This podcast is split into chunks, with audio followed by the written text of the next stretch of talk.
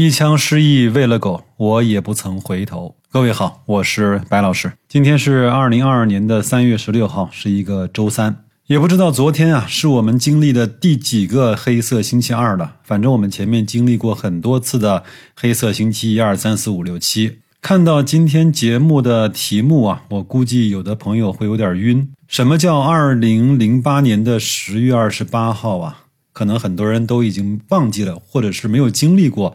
那一天呢，就是我们的上证综指来到了一六六四点的时候。再往前呢，还有一个让很多人刻骨铭心的日期，叫二零零五年的六月份。那个时候，上证综指来到了九九八点。那有人说，白老师，你不要吓我。现在上证综指的点位呢，在三千点出头、三千一不到的位置，你不会告诉我要跌到那个时候吧？我恰恰不是想说这个，我只是说的是现在的三千出头的上证综指，其实要比那个时候啊还要惨一些。为啥呢？我来给大家分享两张图啊，我把它放在我们的节目信息区里啊。沪深三百和上证五零是我们这么多年以来最希望或者是最习惯能够观测的两个指标啊。我截取了三月十五号的这两个指数啊，沪深三百啊，在三月十五号的时候呢，P/E 就是市盈率呢是十一点六六倍。在所有的时间点里面呢，处于百分位是百分之二十四左右。那我也拉了一下，在二零零八年的十月三十一号那个时候呢，整个的 P/E 啊，就是一六六四点位的时候呢，整个的市盈率是在十二点五一倍。其实从这个指标来看，我们现在的沪深三百的估值已经低过了二零零八年。那么市净率呢？沪深三百三月十五号的市净率呢是一点四倍。那在二零零八年的十月三十一号。它的市净率是一点九八七倍，这两个数字其实都低过了我们在十几年前的二零零八年的一六六四的点位。至于你说是不是指数有失真，我不管，但是我同样拿沪深三百来去做比较。当然，可能现在的成分股和当年不一样，可能今天的。股票市场和当年发生了一些变化，我们只是生搬硬套的机械化的去比较市盈率和市净率的话，我告诉你的是，现在这个点位的估值已经比那个时候还要再低了。我也好奇，又拉了一下上证五零的，上证五零的市盈率呢，在三月十五号收盘的时候是九点七倍，在二零零八年的十月三十一号的时候是在十二点三五倍。市净率呢？三月十五号是在一点二三倍，那二零零八年的十月三十一号是在二点零四倍。我不想拿这个呢去忽悠谁，我觉得忽悠人没有回报的事情做它干嘛呢？我只是告诉大家是用这样的一个非常简单粗暴的数值啊来去跟大家说，现在这个位置在历史上它是一个什么样的位置，再往下跌。跌出来的是风险和跌出来的还是机会，这个由你自己来去判断。今天呢，我不想做一个暖男，我也不想给大家熬鸡汤，我只是想把我今天和这段时间的思考啊，通过白老师的方式传递给大家。我呢，在三月十五号的时候呢，我的微信被很多的听友啊，几乎就塞满了。大概有几十个人问我各种各样的问题，包括我们在我们的社区里面也是讨论的不亦乐乎。但是呢，我收盘之后下班之后呢，我也没有去看更多的新闻。我想在这样的时间，你看什么都是没有意义的。那我想呢，不受外界影响的情况下，把我的想法告诉大家。还记得你当时啊自己许下的心愿吗？在两千三四百块的时候，有人会告诉我说：“白老师，我只想买到一千六百块的茅台。” no，今天有机会了，你敢买了吗？有人在五百五十块的时候告诉我：“白老师，你想说买到四百块的腾讯是几乎不可能的。”喏今天三百块的腾讯你买了吗？有人告诉我：“如果到了三十二的格力，那我就满仓满容开始干了。”今天你满仓了吗？今天你满容了吗？有句话呢说的非常好，小心啊，自己的愿望非常快的就实现。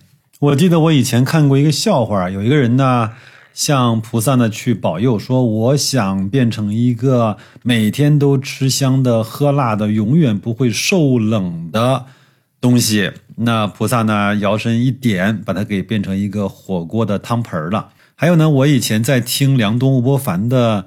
东吴相对论的时候呢，梁冬说：“我毕业的时候呢，我许了一个心愿，我这辈子呢不想去做那个朝九晚五的工作。”后来他进了百度，进了凤凰卫视，他的工作变成了朝五晚九。所以呢，他也是在节目中唏嘘不已啊，小心的去许愿，万一他实现了呢？所以今天白老师自顾自的，我只说我认为对的，我不说你爱听的。你在投资的市场中啊，希望财务状况得到改善，提升你的认知，用认知去赚钱。但是呢，你以前认为的机会来临的时候，不好意思，你的脑子里大概率只有两样东西：恐惧和怀疑。这能怪我吗？你说你的子弹打光了，没有钱了，那你有制定过买入计划吗？你按照计划去做了吗？现在来看，你的计划做的有效吗？如果你的回答都是 yes 的话，没关系，随他去，努力去赚钱。因为你猜不到和预测不来的行情，那些机构和基金经理大概率也猜不到。昨天有人问我白老师咋办，我说就三个字儿，等分红。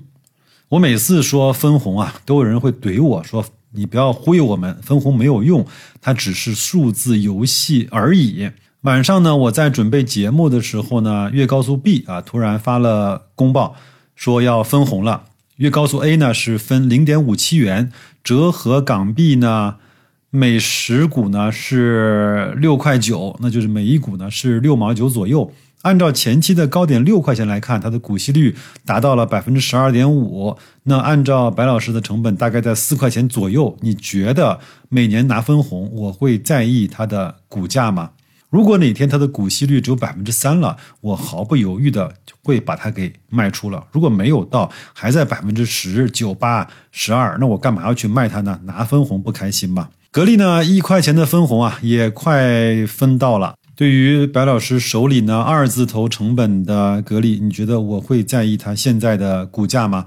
即便是在现在的价位啊，分红再买入，也对应了至少百分之七到八的股息。万科就算它的业绩不太好，每年坚持能够分一块钱出来，那现在的十五块多的价格也对应百分之六的股息了。平安呢，在分红上面呢稍微的会吝啬一些，但是它它是每年两次分红，全年每年两块钱一股的分红啊，大概率应该是看得到的，那也对应着百分之四点五左右的股息率。所以呢，在这些公司的分红下面，你急什么呢？你有杠杆吗？你急着用钱吗？你懂你买的是什么公司不？如果你都回答不出，那你赶紧卖出吧，少废话。因为你即便是买了，你也拿不住。还记得我做过一期啊，收听率非常高的节目，叫《这些确定性的赚钱机会》，你都把握住了吗？其中我说过原油啊、券商啊、红利啊、上证五零啊、银行基建啊。呃，地产 H 股啊，这些东西，其实，在这些机会再次出现的时候啊，那么现在你的表现会不会让三年后的你再次的鄙视你自己一次呢？我想说明的是，我不是想让大家去抄底，我呢在社群里更新了一张我认为可以关注的那些指数的 ETF。本身我在关注的时候，把它纳入这张表格的时候，它已经低估了。但是呢，在这些低估的基础上，昨天所有的 ETF 又再次创下了一年以来的新低的价格。我给自己呢和大伙儿的建议呢是不要盲目的去抄底，至少要等到十五个交易日，甚至是三十个交易日不创新低之后，再开始你的买入计划。有一些指数基金啊，从我开始记录以来，已经。低估了的情况下，又跌了百分之十五，所以各位耐心一点，我们就可以躲避这些空手接飞刀的时候所带来的不良的感受以及后果。拿我们都非常熟悉的券商的 ETF 来说啊，三月十五号呢，券商呃证券公司的市净率啊是一点四倍。我在节目信息区里放了一张图，虽然呢已经到了百分之八的这种区间，但是呢历史上的极值是在一点一倍左右，这百分之二十多的下跌，你能够承受吗？记得呢，在券商的市净率啊到了一点五的时候呢，有很多的小伙伴已经开始在后台和我的微信啊私信我了，白老师可以了吗？我可以下手了吗？我说你不要着急，我并不是在说我现在有多正确，而是我知道大部分的人啊是扛不住这种抄底之后的再次下跌的。你能够去赚那个零点八块到一点二元的收益，但是你能够承受从零点九元跌到零点五八元的下跌吗？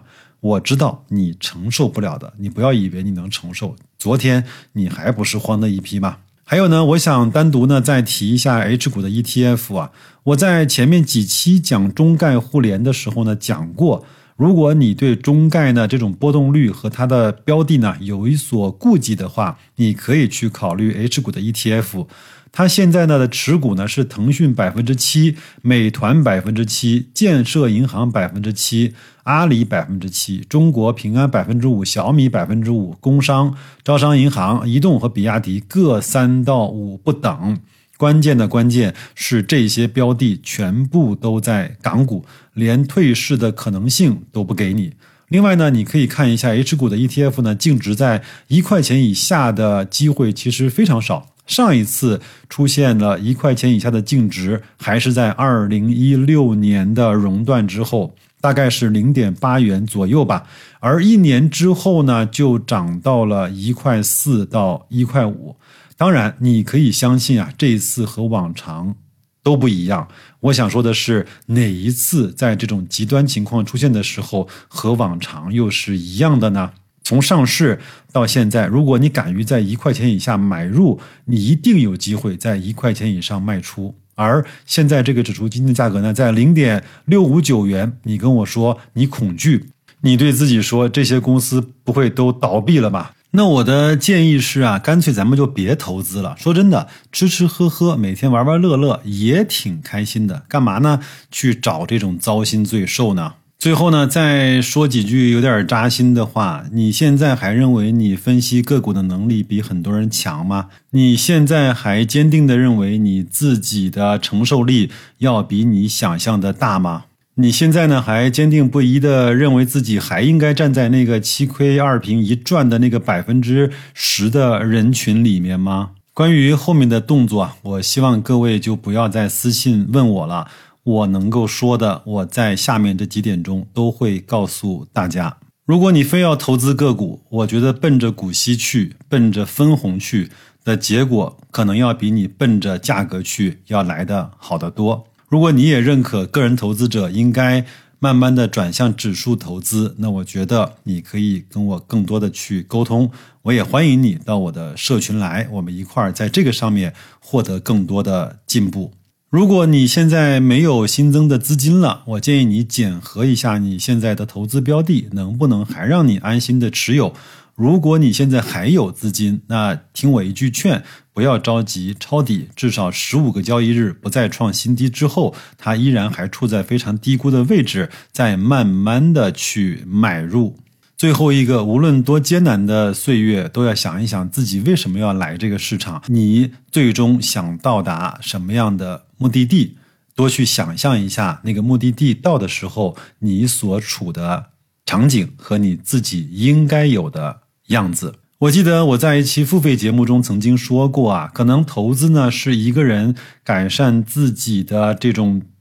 财务状况能够进行跨越阶层的最好的方式，但是我并没有说那个是适合每一个人的最好的方式。可能我今天说了一些不太好听的，但是我能确保这些所有的话都是白老师自己真心实意想表达出来的。其实无论昨天还是这段时间啊，你有多么的摇摆，多么的质疑，多么的恐惧啊，其实你还是那个你。我还是那个我，那个市场在这么多年的演化下来，还是那个市场，好吧，今天就说这么多，周五再见。